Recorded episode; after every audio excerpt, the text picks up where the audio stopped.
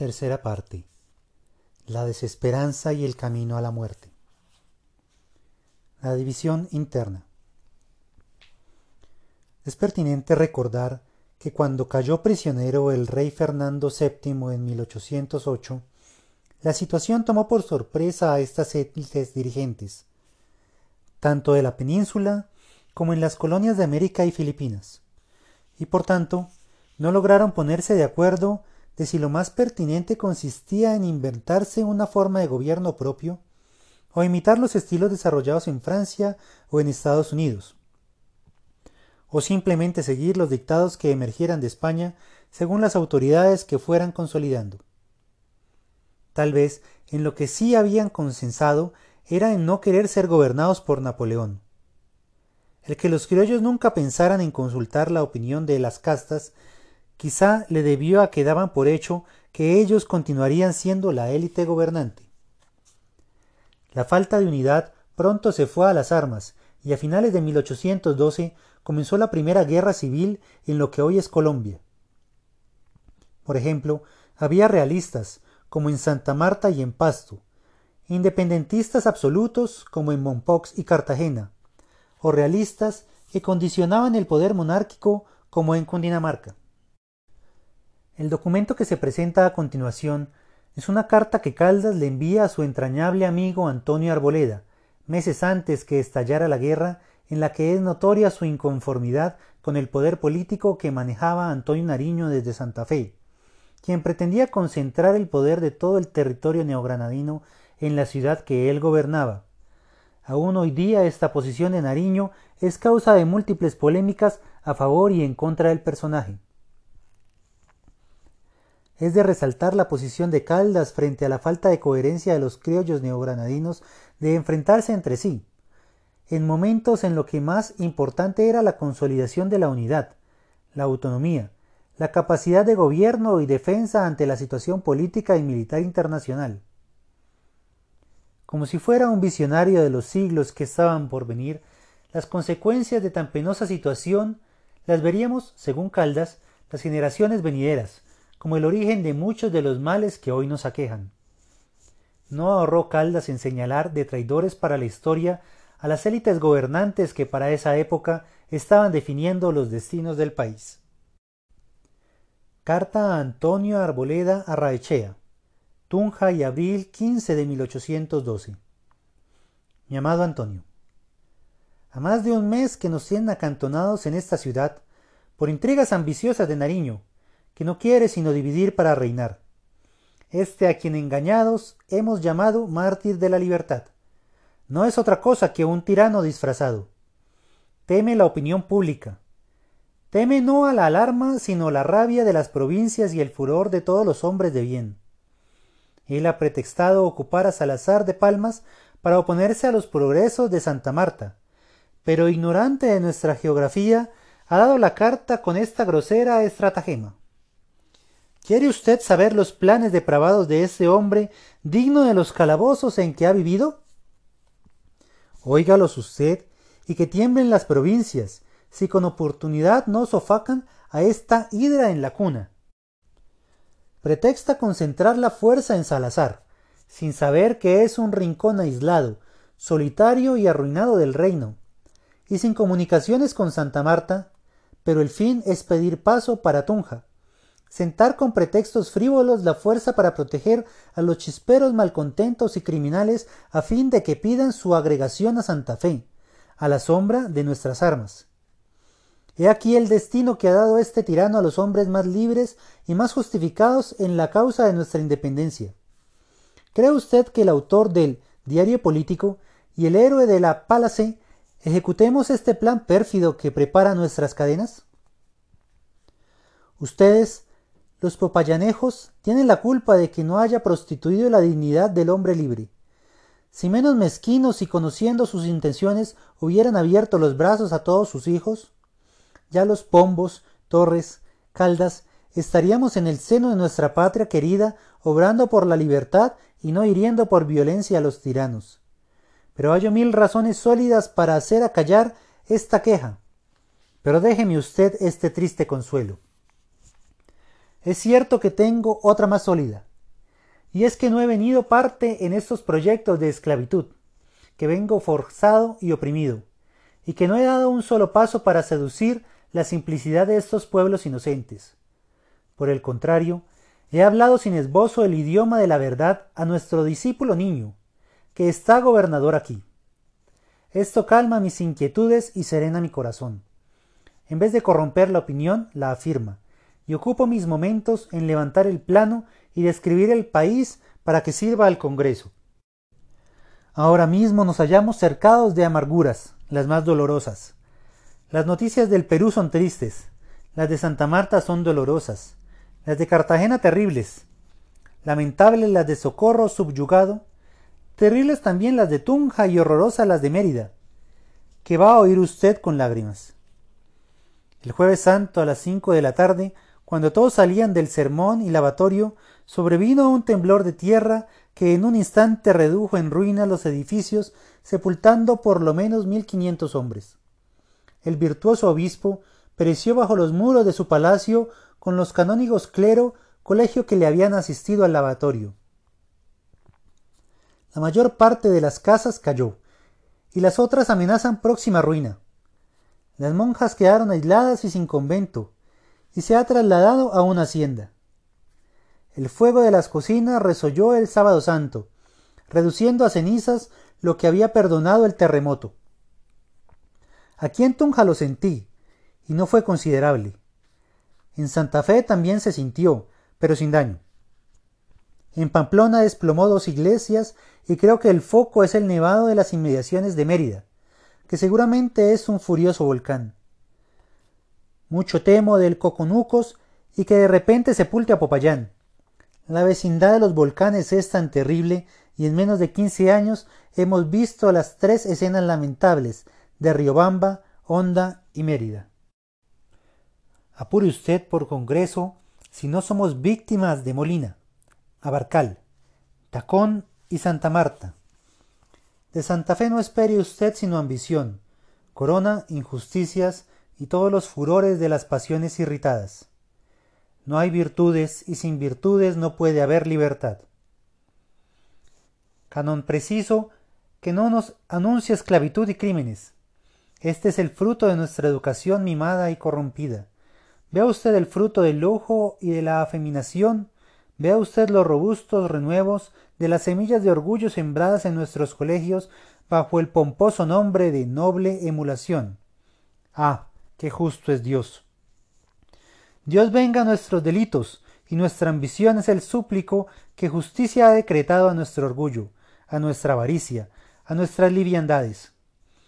Adoremos sus augustos decretos, y a lo menos desarmemos su brazo vengador con nuestras lágrimas, con nuestro arrepentimiento, y sobre todo con el sacrificio de nuestras pasiones más violentas.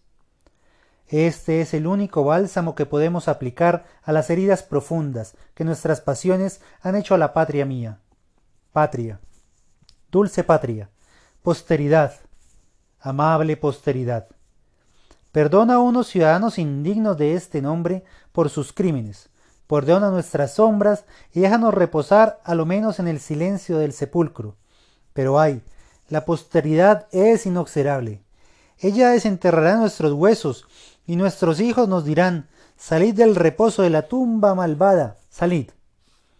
Vuestras cenizas no deben mezclarse con las nuestras. Vosotros, viciosos, vendisteis a vuestras pasiones criminales la patria y nuestra libertad. Vosotros habéis agravado nuestro yugo y habéis esclavizado a todas las generaciones que han tenido la desgracia de teneros por padres. Nuestros nombres serán nombres de oprobio. La historia, este espectáculo me oprime.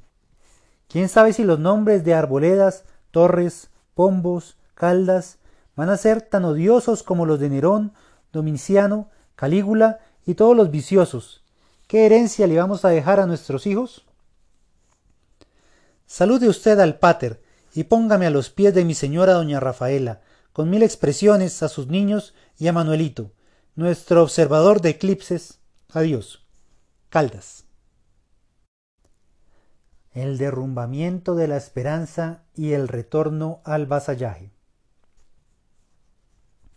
En la práctica, quienes vinieron a terminar la guerra civil fueron los ejércitos de la corona española, ya que, ante el peligro inminente de la reconquista, hubo que deponer las diferencias y unificarse para organizar un ejército común. En 1814, Fernando VII recuperó el trono de España, y una de sus primeras medidas de gobierno fue reunificar bajo su poder y mandato a las colonias de ultramar.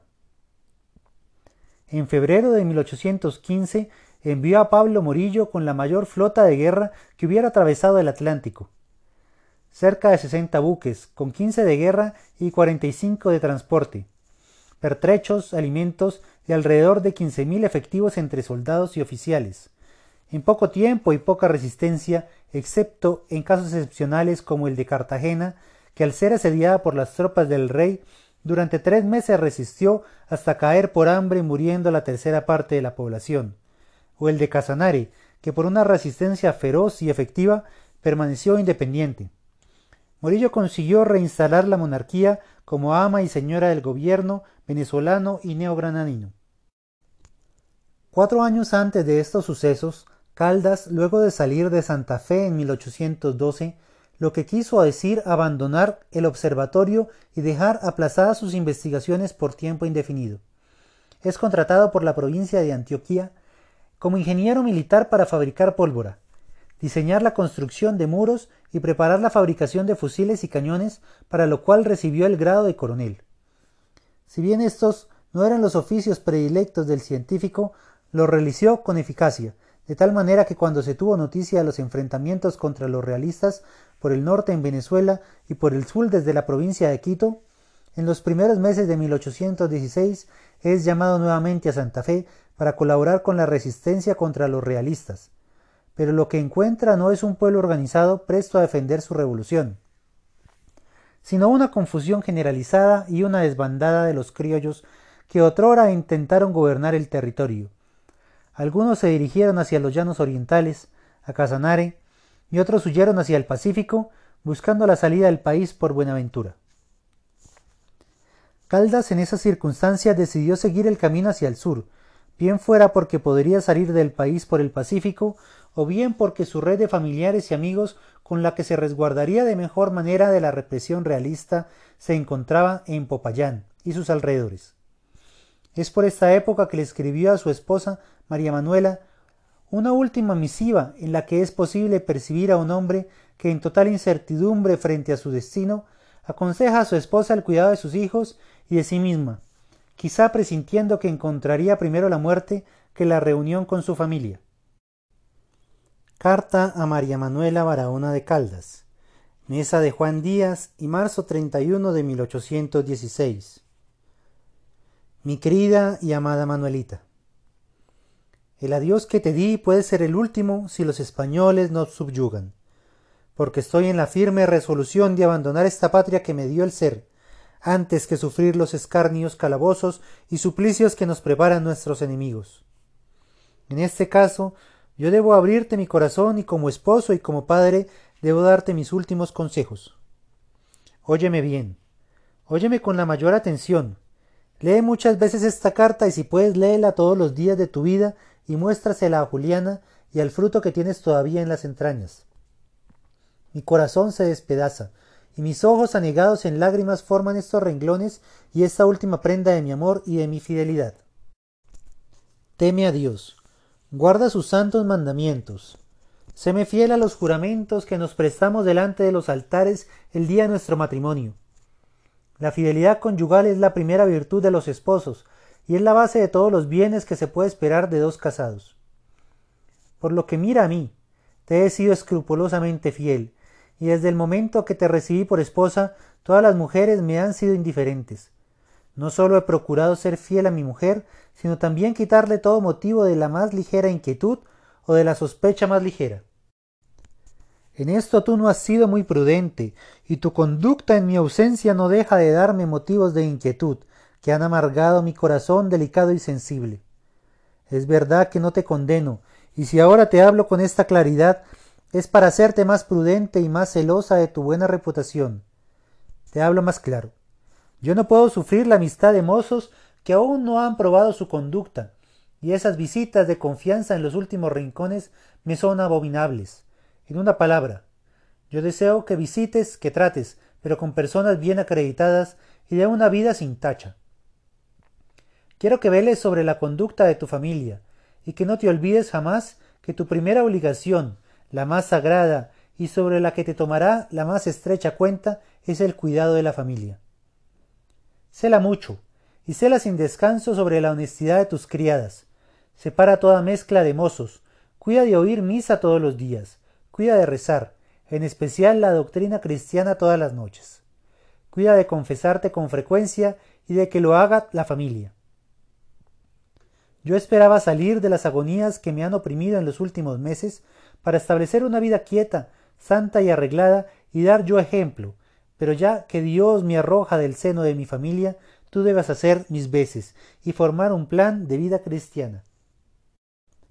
Acuérdate, amada Manuelita, acuérdate de la santa educación que te dio tu buena tía y sigue sus máximas y sus ejemplos.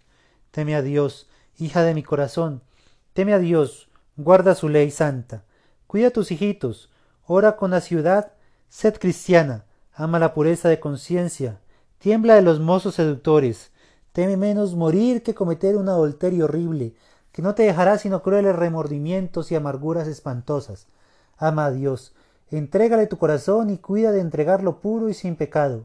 Tú, vive bien segura de que siempre vivirás en mi triste corazón, que te guardaré la fidelidad más completa, y que cuando nos reunamos en la eternidad hallarás a tu esposo puro de adulterio. Así lo espero de la misericordia del Señor. Cuida, hija mía muy amada, cuida de la educación de Julianita y del hijo que tienes en el vientre. Enséñales a temer a Dios y aunque huérfanos y pobres, que sean virtuosos. Esto lo conseguirás con darle tú el ejemplo. Si Dios mejora las cosas y si quiere que yo te vuelva a ver, este será mi único cuidado. Todos mis bienes son para pagar lo que deba y lo que sobre para ti y para que te alimentes. Es mi voluntad que así que se calmen las turbaciones actuales, te traslades a tu familia y al lado de tu tía. Oye bien este precepto que te impone tu esposo y cúmplelo fielmente. Guárdame en tu corazón. Ámame que yo te guardo en el mío y te amaré hasta la muerte. Adiós recibe el alma atribulada de tu esposo. Caldas. Los últimos días. La carta a Pascual Enrile se presenta a continuación es uno de los textos que más ha generado polémica referente a la personalidad y compromiso político de Francisco José de Caldas. Algunos lo señalan de traidor a la causa libertadora, otros por el contrario lo comparan con Galileo cuando fue enjuiciado por la Inquisición y fue obligado a abjurar de sus descubrimientos mientras hay quienes plantean que su interés más importante en la vida era netamente científico, y que ello para él estaba por encima de cualquier otra consideración. Los lectores de este texto serán quienes desde su particular punto de vista juzguen lo que ocurrió en esos momentos en que se debatía entre la vida y la muerte. Con algunos personajes que se encontraban en una situación semejante, Caldas se resguardó en una finca en Paispamba, en donde a los pocos días fue delatado y entregado a los ejércitos del rey. Conducido a Popayán primero y luego a Santa Fe para ser juzgado. Camino a la capital, de paso por la mesa de Juan Díaz, escribió esta última carta con la esperanza de que entre científicos se pudieran entender. Habiéndose defendido de diferentes maneras y con varios funcionarios, Caldas como último recurso le escribió a Pascual Enrile, quien era el segundo al mando luego de Morillo. Enrique no solamente era un militar y diplomático adicto a la corona, sino que era, como Caldas, un astrónomo y geógrafo que se había distinguido por sus trabajos en la península, y quizá por esta razón fue que Caldas le escribió como quien se dirige a alguien que, dada su formación ilustrada, puede entender algunas razones que quizá los políticos y militares no podrían comprender. En este texto no sólo aparece aquello que Caldas hizo como científico al servicio de la corona, en especial bajo las órdenes de José Celestino Mutis, sino que se encuentra un listado de las diferentes investigaciones que han quedado pendientes y que él, quizá como muy pocos, estaría en capacidad de completar para beneficio de la corona y del imperio.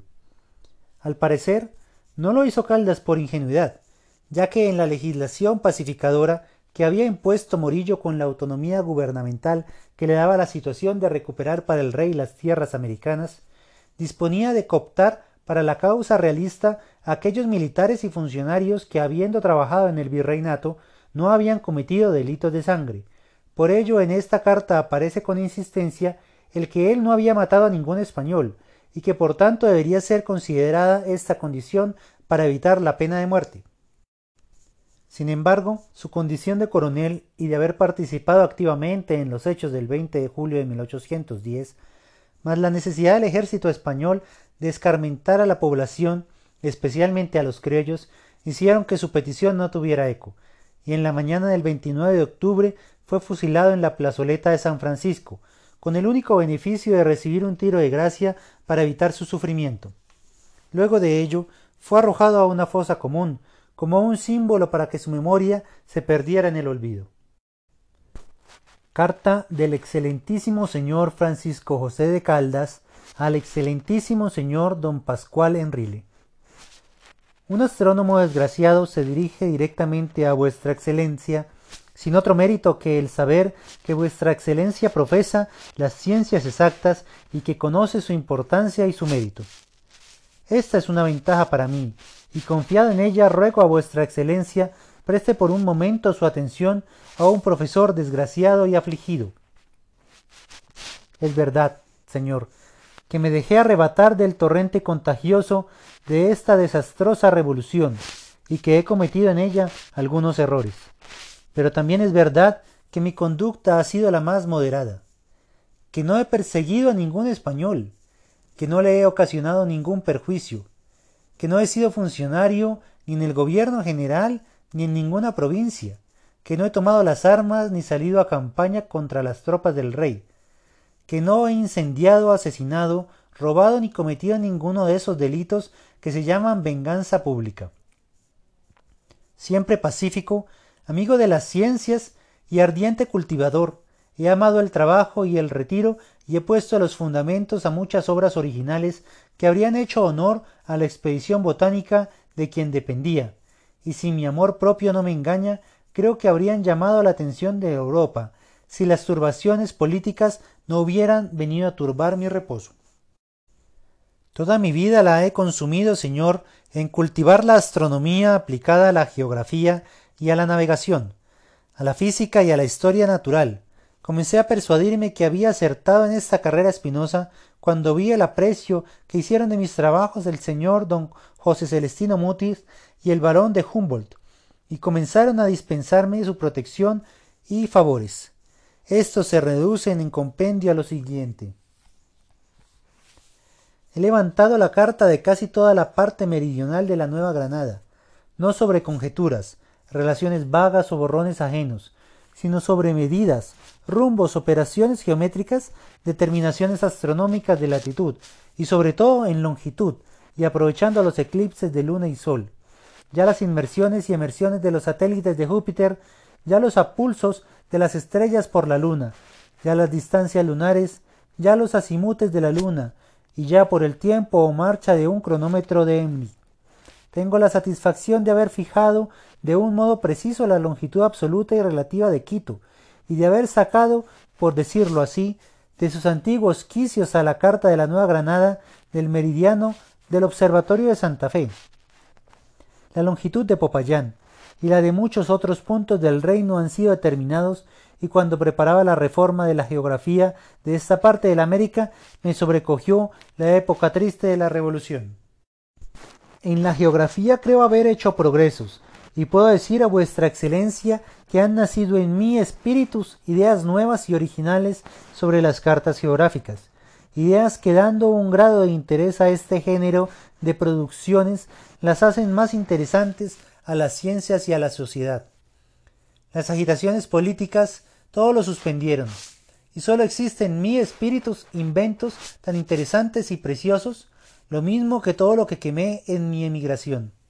Es imposible, señor, que un infeliz preso, en camino y sin comodidad alguna, pueda dar a vuestra excelencia una idea de cuánto ha trabajado de este género, pero si yo logro tener la dicha de hablar a vuestra excelencia, entonces yo manifestaré mis pensamientos. En la física he hecho algunos descubrimientos que seguramente complacerían a vuestra excelencia. El termómetro, las medidas con este instrumento, las mareas atmosféricas, la meteorología ecuatorial, etc. Han dado algunos pasos entre mis manos. Qué dolor ver todo esto perdido con mis desgracias. Pero lo que más interesa y sobre lo que ruego a vuestra excelencia fije su atención es sobre mis largos y numerosos trabajos sobre la historia natural destinado por el señor Mutis a la provincia de Quito, recorrí estas regiones y colecté un herbario que ascienden a cerca de seis mil ejemplares de plantas ecuatoriales, que están depositadas en la casa de la expedición botánica. Este viaje me dio ocasión de comenzar a realizar una obra grandiosa titulada Pitografía Equatorialis, Geografía de las Plantas. Este era un corte del globo en el sentido al meridiano, pasando por Quito y abrazando 9 grados en latitud, 4 grados y 5 al norte, 4 grados 5 al sur del Ecuador.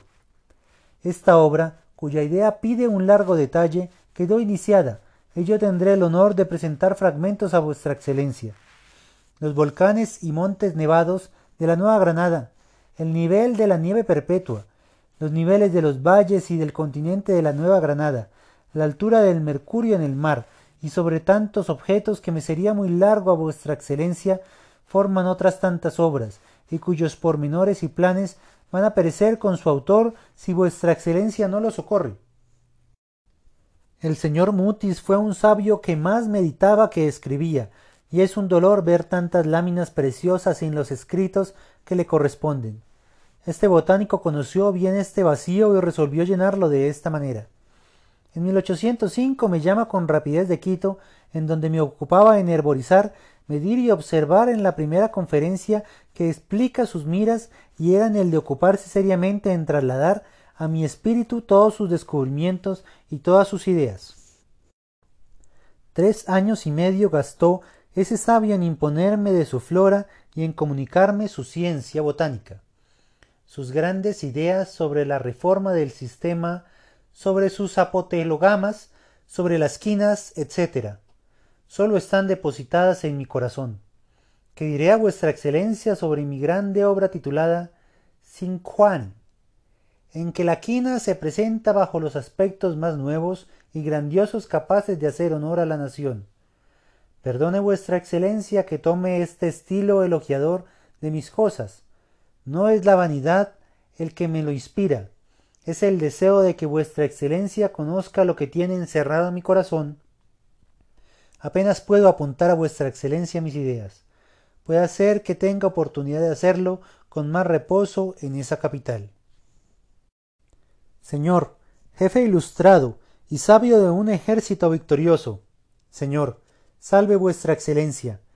En este desgraciado un cúmulo numeroso de descubrimientos de ideas felices, y las semillas de tantas obras importantes que harían honor al nombre español, y más a vuestra excelencia, que había sido su salvador. Arránqueme vuestra excelencia con su autoridad del seno de esta borrasca formidable. Yo serviré a vuestra excelencia. Yo seguiré a vuestra excelencia a todos los puntos de la tierra a donde lo lleve su gloria y su deber. Yo consagraré todas mis fuerzas y todo mi genio en contribuir a la gloria de un jefe tan ilustrado. Señor, socorra vuestra excelencia a un desgraciado que está penetrado del más vivo arrepentimiento de haber tomado una parte en esta abominable revolución. Señor, yo conozco la parte más sublime del pilotaje, y en el primer viaje habrá formado vuestra excelencia un piloto que pueda servir a su majestad, con utilidad.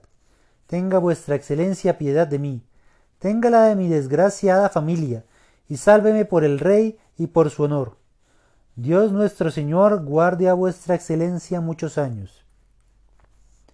Mesa de Juan Díaz y octubre 22 de 1816.